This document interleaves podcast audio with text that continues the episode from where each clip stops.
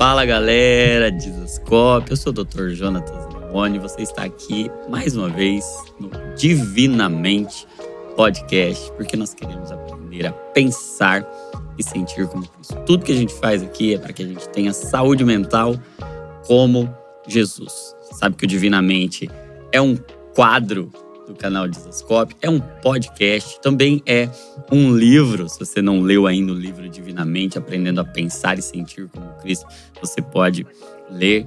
E mais do que isso, nós entendemos que o Divinamente é uma missão, é uma causa que Cristo nos deu pela saúde emocional da igreja. E o entendimento mais profundo que nós temos até agora do que é o Divinamente é um ambiente de relacionamento, de cura, um ambiente terapêutico. E que é materializado hoje pela comunidade Divinamente. Você pode conhecer no link aí, tá na descrição. E hoje eu quero conversar com você no nosso podcast, podcast Divinamente de hoje, sobre os três principais problemas da nossa mente, do nosso coração, que nos impedem de viver uma vida com saúde mental. Os três principais problemas que afetam a nossa saúde mental. Quando Jesus contou a parábola do semeador, ele estava falando sobre uma semente preciosa, a semente do jardim sendo plantada em nós por meio da sua palavra, querendo agora frutificar em meio aos nossos desertos. Mas a forma como Jesus conta expressa muito bem os três principais problemas de saúde mental que nós vivenciamos hoje. Você vai identificar e você vai perceber do que nós estamos falando. Jesus diz que o semeador saiu a semear e que parte da semente caiu à beira do caminho. Foi pisoteada, vieram as aves e a comeram. Uma outra parte caiu entre as pedras e agora o sol bateu sobre ela. Ela nasceu até rapidamente, mas ela não tinha profundidade, ela não tinha água, por isso ela secou e morreu. E uma terceira parte, ela caiu entre os espinhos. Elas até cres... a semente até germinou e começou a dar frutos, começou a crescer, mas foi sufocada pelos espinhos e morreu. E uma quarta parte, essa caiu em boa terra e deu frutos a 30, 60 e a 100 por um, e essa prosperou. O que eu entendo dessa parábola? Claro, nós estamos falando sobre a semente do evangelho, mas a terra representa o coração humano. E Jesus está apontando ali para três grupos de problemas do coração humano. E a gente vai olhar para esses três grupos e fazer uma exegese emocional, fazer uma análise e entender o que está acontecendo com o nosso tempo, com a nossa geração, identificar por que alguns de nós e porque em muitos momentos da nossa vida a semente do evangelho poderosa, preciosa, não prospera como pode prosperar. E a nossa responsabilidade em preparar a terra, em preparar o caminho para essa semente. Então vamos entender três tipos de problemas, os três principais problemas da nossa saúde mental, os três principais problemas do coração humano primeira terra que Jesus coloca ali como exemplificada ou exemplificando o coração humano é a terra que está à beira do caminho. Então, o que é a beira do caminho? Não é o caminho, é a beira do caminho. O caminho era um caminho que era preparado, arado, cavado, para que essa semente tivesse profundidade. Então, você fazia um caminho onde a semente poderia ser semeada. O que era a beira do caminho? A beira do caminho era uma espécie de passarela. Era um lugar por onde as pessoas passavam. Por isso que o texto diz que naquele lugar a terra é dura. Naquele lugar há muitas pisadas. E essa terra é pisoteada, a semente não penetra nessa terra à beira do caminho, e aí as aves vêm e roubam essa semente, elas comem essa semente. E aí eu queria dar um nome para esse problema do coração humano. Esse problema é o problema da superficialidade e da distração. Então, o que, que nós estamos falando? Que nesse terreno, ou que esse tipo de coração é um coração que é superficial. E que é superficial porque passa muita informação, passa muita pisada. É como se a mente fosse à beira desse caminho e toda hora está pisando alguma coisa nova, está pisando alguma informação nova. E aí a semente que é boa, a semente que é poderosa, ela cai nesse lugar, cai nesse coração, cai nessa mente e ela não penetra, ela não consegue entrar. E aí não se entende. Jesus vai dizer que esses ouvem, mas não entendem. Entender é um processo de reflexão, é um processo de profundidade. Gente, o que, que eu percebo da nossa geração hoje e que talvez reflita esse problema da superficialidade e da distração barra desatenção. Nós estamos sendo encharcados e bombardeados de estímulos o tempo todo. Toda hora tem alguma coisa nova pisando no nosso território cerebral, pisando no nosso coração. Nós estamos sendo açoitados mentalmente o tempo todo com um estímulo novo e o pior é que esse estímulo é prazeroso. E o pior é que esse estímulo é recompensador, traz uma recompensa imediata, traz uma gratificação, libera lá o nosso sistema de recompensa, nosso sistema dopaminérgico, com uma notificação nova, com uma notícia nova. E hoje, gente, grava essa frase: nós estamos doentes pelos excessos. Se há 20, 30 anos atrás a gente adoecia pelas faltas, hoje o que mais nos mata, o que mais nos adoece são os excessos. Esse excesso de informação, a infoxicação, está fazendo com que o nosso coração fique extremamente superficial, distraído e desatento. Sabe que a distração é um problema tão sério do nosso tempo porque ela deixa o nosso coração sempre desatento, superficial e aquilo que importa de verdade não é internalizado, não é aprofundado. Grava essa, essa frase. Quando o inimigo não pode mais nos destruir, ele tenta nos distrair. E aí a gente vai vivendo uma vida distraída, desatenta superficial com um monte de informação, mas todas elas superficiais. Isso sobrecarrega a nossa mente, isso faz a nossa mente ficar um terreno duro, insensível. E aí, gente, isso aqui me enche de temor. É que Jesus compara as aves que vêm e roubam a semente a Satanás. O maligno, o inimigo, vem e rouba. Gente, nós estamos sendo roubados a principal batalha espiritual para um cristão não é uma batalha espiritual contra castas de demônios evoluídas que têm agora poderes novos. A nossa principal batalha espiritual é uma batalha pela nossa atenção. É uma batalha pelos nossos olhos para onde a gente está olhando, no que a gente está prestando atenção, porque tem tanto estímulo, tem tanta coisa, são tantas pisadas no nosso coração, é tanto influenciador, é tanta notificação, é tanta notícia, é tanto vídeo, é tanta coisa boa que nós estamos ficando superficiais. E aí a gente fica superficial, Satanás vem e nos rouba aí. Satanás pode estar roubando coisas não porque ele tem um poder sobrenatural, mas porque a gente está distraído, desatento, vivendo uma vida superficial.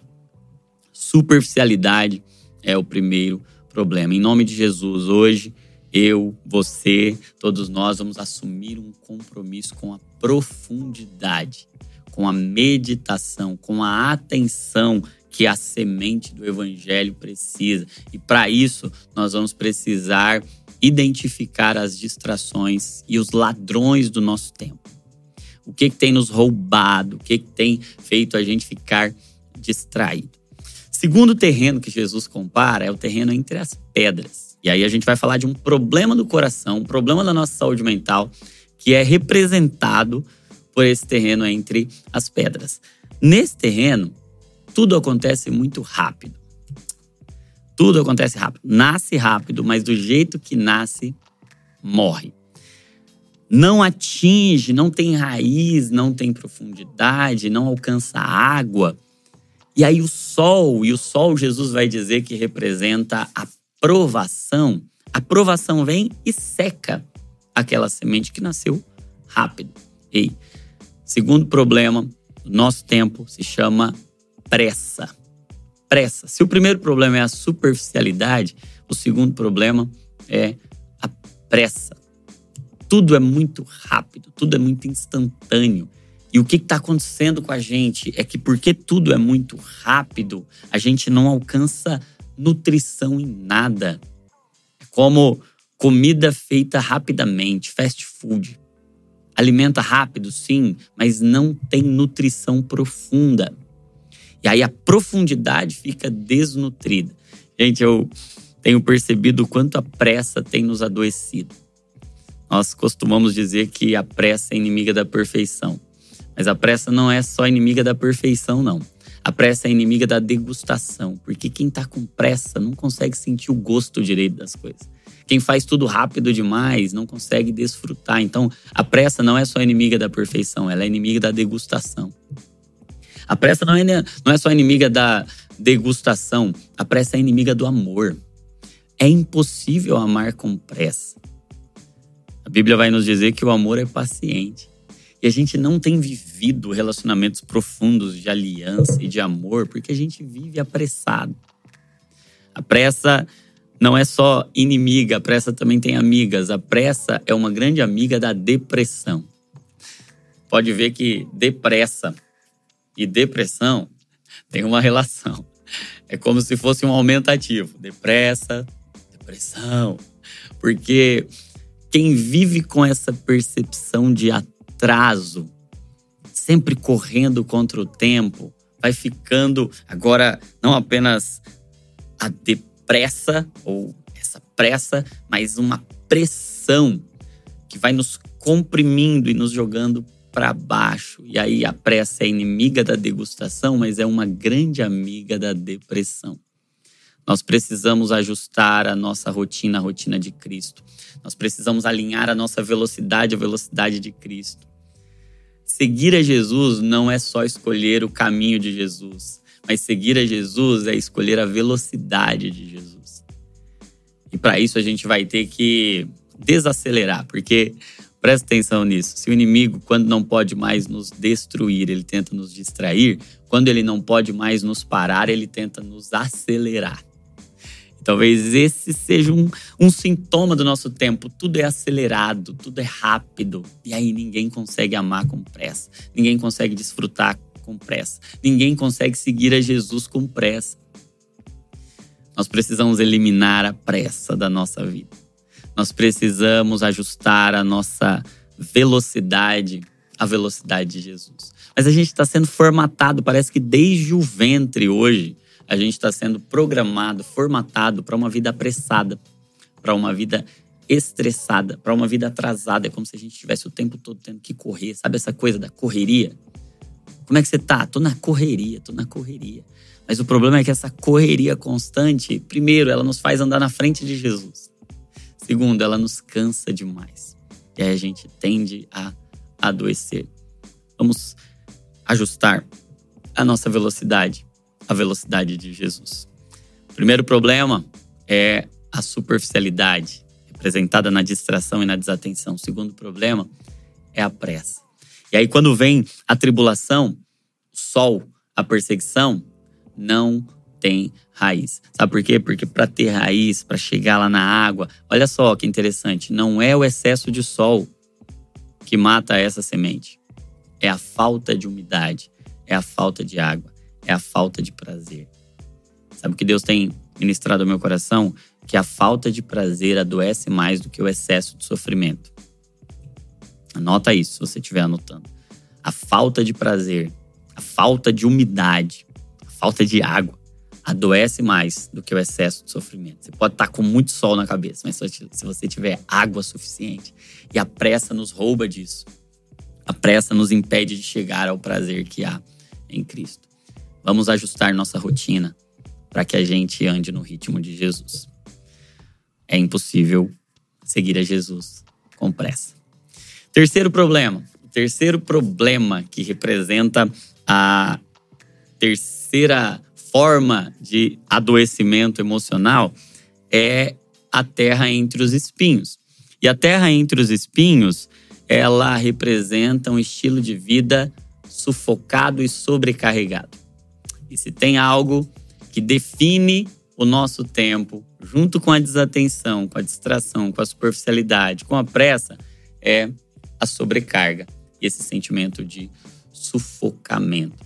E eu acho interessante que quando Jesus está explicando o que é essa terra, essa semente que cai entre os espinhos, ele está dizendo que são os cuidados dessa vida, ou as preocupações dessa vida, as riquezas e os prazeres.